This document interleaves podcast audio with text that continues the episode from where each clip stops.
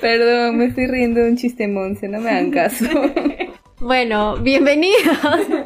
bienvenidos chicos, bienvenidos a un nuevo extra que les traemos en conmemoración también a una fecha especial, porque últimamente estamos trayendo contenido por fechas específicas, dedicadas siempre a ya sea una comunidad o una persona, alguien en particular. Y esta vez... A mitad de semana, pero eh, lo importante es que llega. Sí, más vale tarde que nunca. Y esta vez, ¿a quién está dirigido ahora? Ah, bueno, gracias a las personas que nos han llevado hasta donde estamos el día de hoy, que son los maestros. ¡Eh! Pensé que ibas a decir mi mamá. Hoy también mi mamá, el día de la madre. Es que tu mamá es maestra. Mi mamá pues. es maestra. Eh. Saludos a la mamá de Feliz Shirley. día, mamá. Feliz día a la, a la señora mamá de Shirley.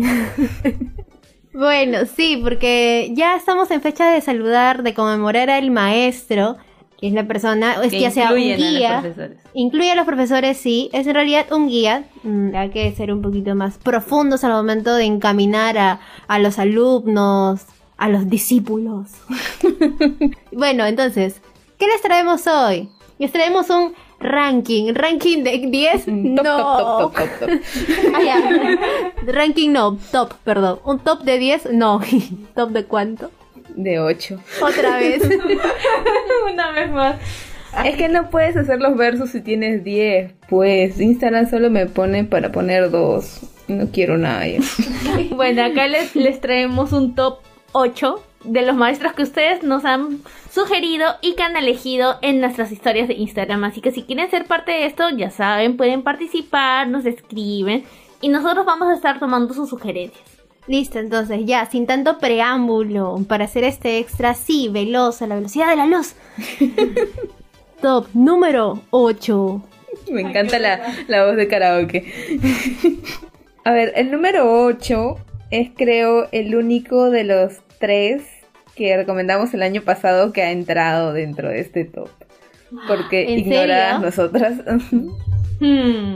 Es más, hemos ignorado y han ignorado ustedes también a alguien, pero no lo vamos a decir Yo ahora. creo que podemos decir, antes del top 1 hacemos las, las menciones este, honoríficas. Honoríficas, ya, listo. Ya, así que regresamos a este top 8 que es Onizuka, de Great ¡Ah! Teacher Onizuka, que recomendó Toña el año pasado. Ay, qué buen anime, qué buen anime. Ay, carambas, qué buen anime, de verdad.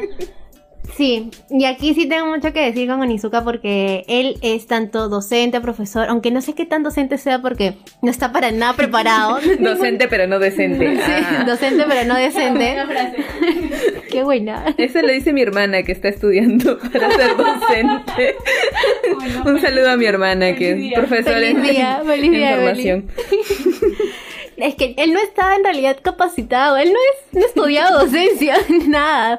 Pero por aras del destino, por cosas de la vida, se vuelve un profesor. Pero ahí es donde también marcamos la diferencia. Una cosa es ser solo docente y otra cosa es ser maestro, porque como bien lo dije al inicio, es encaminar a tus alumnos. Y por lo que vemos en Onizuka, hay bastantes casos, bastantes casos muy reales en realidad, desde lo que es, por ejemplo, eh, ya sea un embarazo, ya sea el bullying, ya sea el suicidio.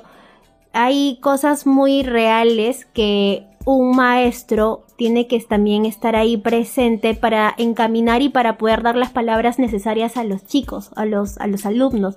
Y puedan tener también otro punto de vista, otra perspectiva, porque muchas veces a esa edad piensas de que el mundo se te va a venir encima y ya, por ejemplo, nosotras ya pasamos toda esa etapa del colegio hace muchos años. Porque juventud divino tesoro.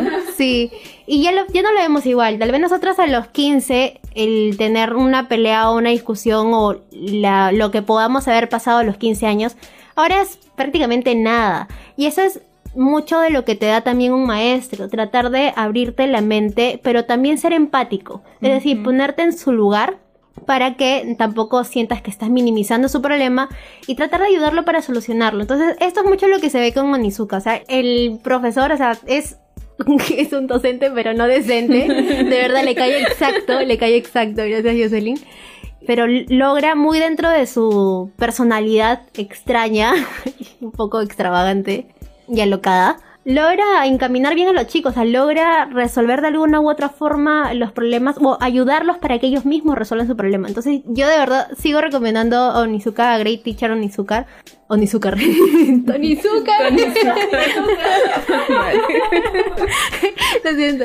Ya, a Great Teacher Onizuka, de verdad, recomendadísimo. Solo que sí tiene bastantes capítulos, pero vale la pena. 50 y algo, ¿no? Sí, pero vale la pena, vale la pena. Recomendadísimo. Recordemos que Toña lo vio en tiempo récord. Toña no Como siempre, cuánto. ah, cuando vivía, Ah. vivía al máximo. Sí, viva la vida, no dejes que la vida te viva. Gracias, Susi. Hablando feliz día, Susi. Gracias por tantas enseñanzas, Susi. Pasemos al puesto 7. Y a ver, el puesto 7 también fue mencionado en el programa del año pasado. Hmm, ¿Por quién? No me acuerdo. Creo que fue Shirley. Yo, a ver. A ver. Ni ella se acuerda. Inaudito. Ya. El puesto número 7 es Eraserhead de My Hero Academia. Fui yo, claro, porque nosotros hicimos nuestra. La primera ronda de ese programa del Día del Maestro fue justamente destinada a un grupo de profesores de, de tres animes distintos. En mi caso, yo hablé de, de los de Boku no Hero Academia. Y de hecho, sí, hasta ahora voy a reafirmar de que Aizawa es el mejor profesor dentro de la Academia de Héroes porque se recontra preocupa por toda su clase, a pesar de que es frío y distante y se la juega el Es que todo no por el creo todo. que sea frío y distante, sino que le da hueva el Ah, mundo. Y, o sea, me- le comprendo, somos seres similares. Pero al fin y al cabo, o sea, hace las cosas a su manera. y. Nadie lo desmerece. Y pasan muchas más cosas en el manga que hacen que reafirme lo que estoy diciendo. No voy a entrar en spoilers porque aparte hay, hay, hay demasiadas cosas descontinuadas también en el anime, entonces ya poco a poco se van a dar cuenta de lo que digo, pero sí, o sea, se la juega el todo por el todo. Igual de todas maneras, dentro de ese grupo también hay buenos profesores que no tienen tanto papel resaltante como Aizawa, pero pues ahí, ahí están también como que haciéndole el soporte, así que... Es que bueno. pasamos más tiempo con él porque es el profesor El tutor. de la clase principal protagonista que tenemos. Pues. Así que, bien, bien mencionado. Pasemos al puesto número 6. A ver, puesto número 6. El puesto número 6 se parece al puesto número 1 por ciertas cosas. Pero, a ver, del anime sí hemos hablado poquito, pero hace muchísimo tiempo. El anime lo tenemos bastante presente. Ah, no, sí lo hemos hablado ahora último también. Hmm. A ver, el puesto número 6 es Urokodaki, de Kimetsu no Yaiba. ¡Ah! Jiraiya, Jiraiya parte 2. Sí. Pero, o sea, fuera de la voz de Jiraiya, también el viejo se hace querer. Sí. No porque sea el más afectuoso de todos, sino por cómo demostró que creía en Tanjiro.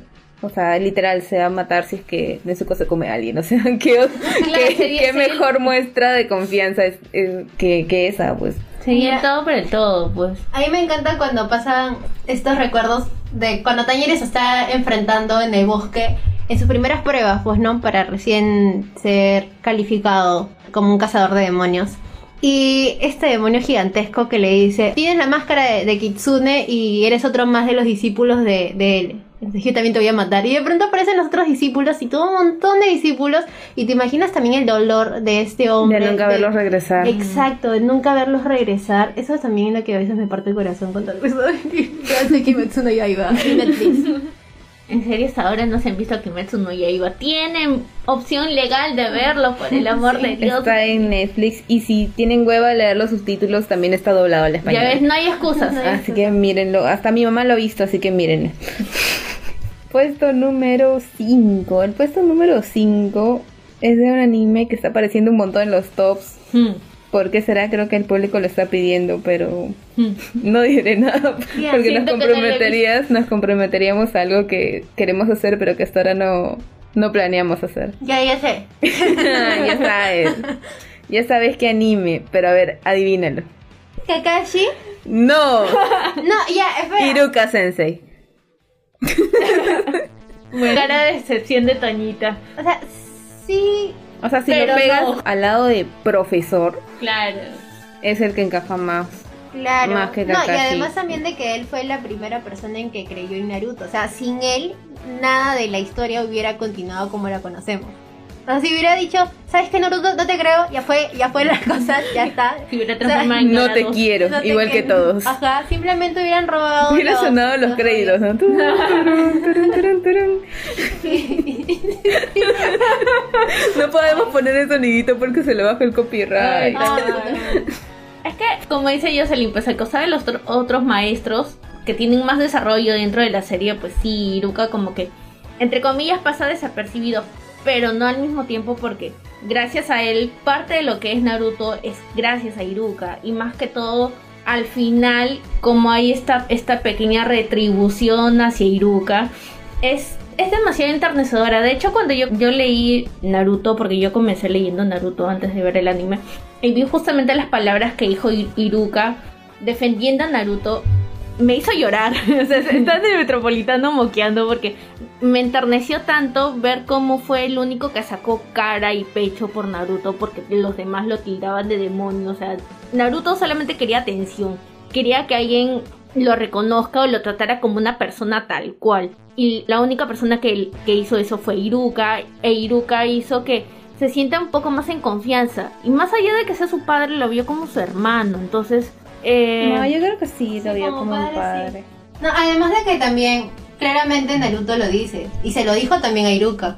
Si tú no hubieras creído en mí, mi historia hubiera, hubiera Claro, sido otra ujú. y hubiera Hubiera sido como, como lo de- Pain. con- Como Sasuke o hasta, Hasta como lo de. No, yo creo que se hubiera girado a ser como Obito. Creo que fue básicamente. Creo que ahí es donde hace hace la, ana- catarsis. la analogía. Sí. Ajá. Mm, Ajá. Sí. Que bueno, gracias. No, gracias. Sensei. Por evitarnos tener otro emo en ese, en ese anime. A ver, top 4. En el top 4 tenemos una mujer finalmente. Jaja, ya sé quién es. ya sé quién es. Y es Izumi Curtis. Pucha, la amo. Sí, lo máximo. Amo. Reina de mi corazón. Yo creo que ella también es un buen ejemplo de empoderamiento femenino. Es que los personajes femeninos en Fullmetal Alchemist están muy bien Sí, escritos. están demasiado bien hechos. O sea, y acá puedo patinar o tal vez no caerle bien a algunas personas por lo que pueda decir ya, pero a mí no me gusta mucho cuando tergiversan lo que es feminismo con feminazis. Entonces es como que el feminismo busca la equidad y el ver personajes tan fuertes como hombres, personajes masculinos dentro de la historia, sin ser nada muy disforzado, es decir, que las cosas pase por casualidad y la mujer sea la que... Que no ah, usen el, todo, el no guionazo. que todo esté muy justificado y es por la fuerza que tiene este personaje femenino. Eso me encanta. Y Full Metal Alchemist es un claro ejemplo que te da toda una gama de personajes femeninos que tienen Y ese son, poder. y son, o sea, todas son mujeres muy fuertes y son muy distintas sus personalidades entre sí. O sea, Winry es súper distinta a Izumi a lo que puede ser Hawkeye, a lo que puede ser este la hermana del Armstrong. Tienes que conocerla, Tonya, tienes que Ay, verte es Brotherhood Brotherhood. Ah. para que ames a Olivia Armstrong. Puta, es lo máximo. Esa huevona es, lo máximo. la rubia de cabello Ajá. largo, puta. Quiero llegar a ese punto y la, conocerla. la van a, la van a adorar, de verdad. Un De hecho- aplauso para Brotherhood, por favor.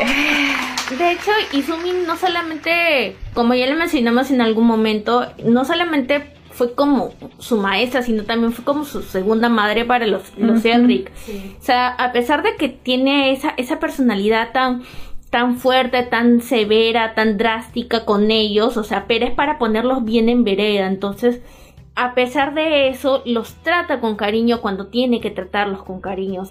Gracias a ellos también es, es- es que los Elric aprenden a usar bien la alquimia, entonces le deben mucho y cuando se Y reencuentran ellos con lo saben. Ajá, y cuando se reencuentran con ella, o sea, saben que es la jefa y tienen que respetarla y le tienen miedo. A mí me encantan esos paneles del- en el manga donde de pronto dicen, no, es que está enferma, cuidado. De pronto cae un tremendo golpe y de pronto empieza a toser, ¿no?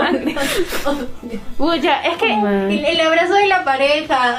Es hermoso ese abrazo de la pareja. Liz, oh, te quiero. Yo también te amo. Mm, Siempre los dos juntos. Mm. es que es que el match Toñita es que- está derritiendo ahorita es que el amor. match entre, entre, entre Izumi y su esposo, pucha, es, es tan lindo. O sea, tú los ves a los dos, ves a dos personas tan rudas, pero luego en la siguiente viñeta ves a dos personas totalmente cariñosas. O sea, es, es- es lo, es lo máximo. Yo creo que Arakawa en, en este caso tiene, no sé, es una genio para haber hecho Full Metal Alchemist, verdad. Así que, Otro aplauso para. Bueno, en algún momento hablaremos más de Full Metal Alchemist, quizás sí, Quizás no. Cuando lo terminemos el manga. Cuando lo termine de comprar. Ja. Eh, puesto número 3. Mira, les voy a enseñar la fotito del puesto número 3, que es para mí uno de los mejores profesores porque pues ya saben ya de la obsesión de una. Vamos. Jocelyn, expláyate. Takeda Isetsu de Haikyuu, que yo quería que gane, malditos, porque no votaron por ello. Todavía me acuerdo cuando compartió la historia en Instagram y puso ¿Por qué no creen en mí?" Ay. algo así. Pero yo te tengo fe. Pero es que es un gran profesor. Como parte de spoiler, me da mucha ternura cuando sale el último partido en el que ya los chicos juegan como profesionales, ya después en el Time Skip. Y él está llegando y le dice al entrenador Ukai. Ajá, Ukai. Le dice, ay, creo que voy a llorar cuando ve el panel grandote. Ella, pues, ah, del póster de los jugadores que van a jugar en ese partido. Oh. Y, el otro lo mira y le dice, creo que ya estás llorando. Y está así, ah, todo moqueando así horrible. Y yo, Qué qué bonito. O sea, no, no he pasado por la experiencia de enseñar, pero debe ser muy bonito llegar a ver qué tan lejos pueden llegar las personas a las que tú les has inculcado cierto conocimiento. Es que es ya muy para- gratificante. ¿Te imaginas ver a esas personas crecer? Porque los ha visto crecer. Tanto como seres humanos como también profesionales en el deporte. Sobre todo porque él desconocía totalmente todo esto del mundo del vóley. de está- está era un cero, cero a la pues, izquierda. Pero él fue muy responsable del rol que ejerce dentro del grupo. Entonces se empalmó y se metió de lleno en lo que es el vóley. Es como que, espera, ¿cuál es esta posición? ¿Y cómo son las reglas? ¿Y cómo es esto? ¿Y cómo es el Y, otro? ajá, tipo, no Y sabía algo y preguntaba, o sea, Sí. estaba ahí el interés. Y rogándolo, rogándole a Ukai para que sea el entrenador del equipo y también se restablezcan los lazos con los otros equipos. Entonces, porque sin él tampoco se hubiera Sí, o sea, y participado en el campamento con nosotros. Básicamente esa es la única razón por la cual pueden ganar la Chiratorizawa y pasar, porque si ellos no hubieran ido a ese campamento, que por cierto es el mejor arco de Haikyuu, el campamento en Sí. Tokio, no hubieran aprendido todo lo que aprendieron, o sea, perdieron un montón en ese, en ese campamento, La aprendieron demasiado, demasiado. El asado. Están hablando acá de- del aprendizaje personal y el asado. Aparte que gracias a él conocemos al segundo grupo más importante que se llevó nuestros corazones, que son los gatitos, pues, o sea, Ay, y las- le tuvo que rogar al director, ¿no? Le- Por Daichi creo que le dice, este, profesor ha estado rogando de, de rodillas otra vez. Oye, respeta a tu profe, Daichi, porque eres así. No Yo sé. creo que no sentido más por quienes están también en el. Mm, Yo creo que es más por eso, por su competencia. ¿Sabes qué? No quiero nada, voy a dejar el chat. Ah, no, quiero hacer una mención honorífica dentro de Haikyuu porque nuestro querido Suga se vuelve profesor.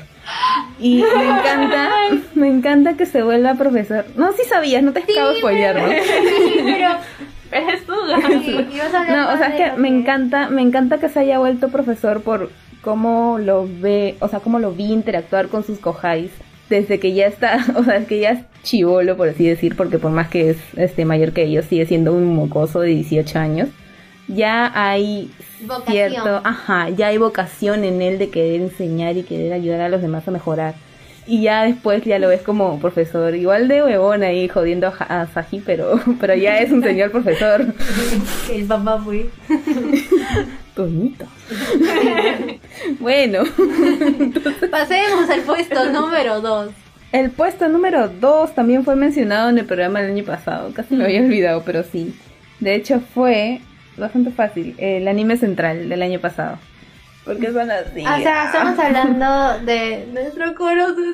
La verdad, Ah, sí. sí. El coro de nuestro cocoro, Chirri, Chirri y Toña.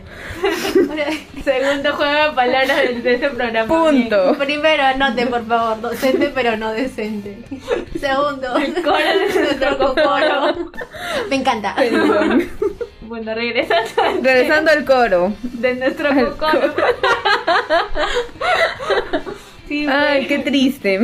Oh. Ay, es cierto, nos reímos, pero sí por Pero sí fue muy triste, o sea, Qué horrible.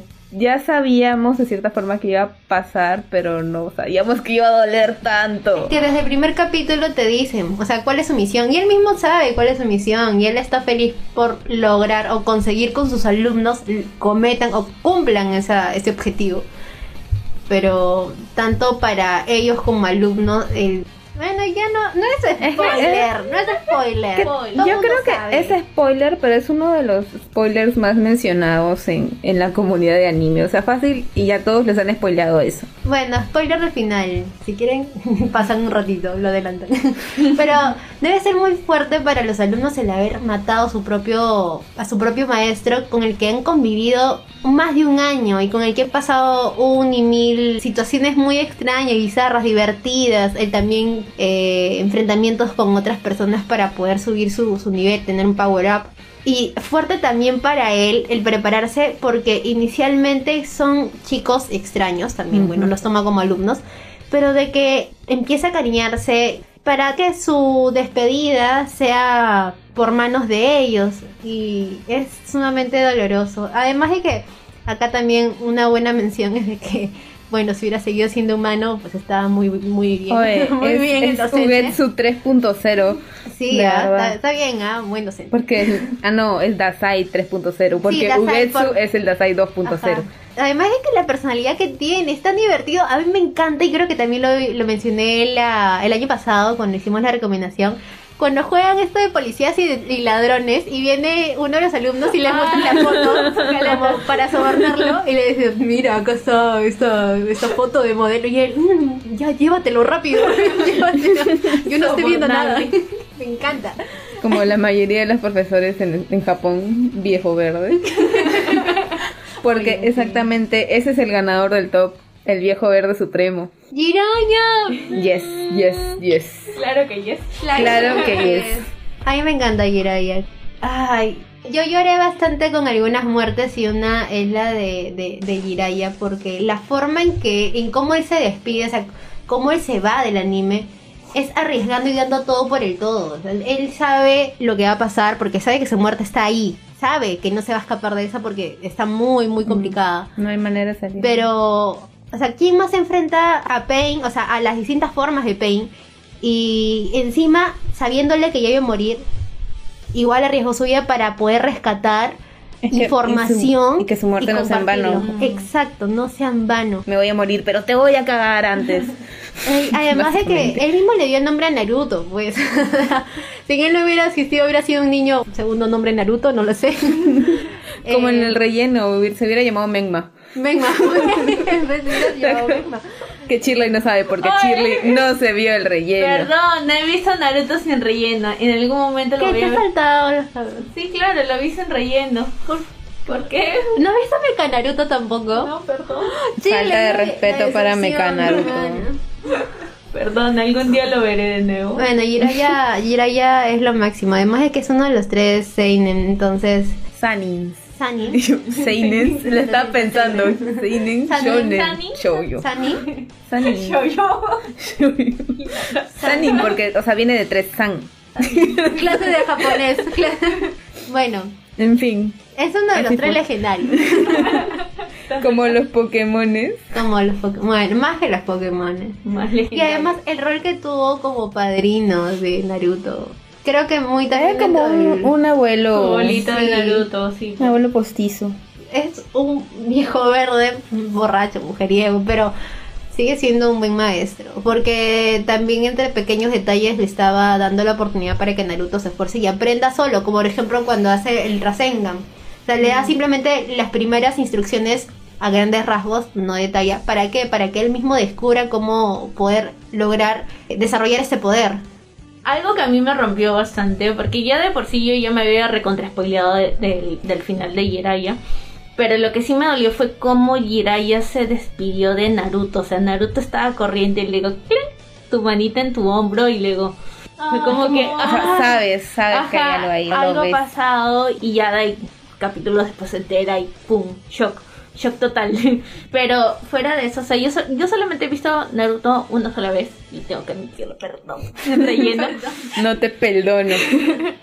Pero igual llegas a querer mucho a Jiraiya como personaje en sí es muy es muy carismático, transmite muchas cosas. Aparte que no solamente ha interactuado con Naruto, sino también con Minato, con Kushina también. Entonces, Y el no haber sido solo maestro de Naruto, sino también de tres grandes que es Na- eh, Nagato, Conan y Yahiko. Yahiko. que vemos cuál es su futuro, sabemos cómo pasan las cosas con ellos, pero también eran niños que a quienes rescató, les dio un hogar, les dio hasta hubiera- de ranitas. Se hubiera, se hubiera evitado mucho si hacía lo que decía Oro- Orochimaru y los mataba. Sí, la sí. verdad que sí. Bueno, no hicimos las menciones honoríficas. Pero lo podemos hacer ahora porque realmente qué falta de respeto habernos olvidado y qué falta de respeto a ustedes también que se hayan olvidado.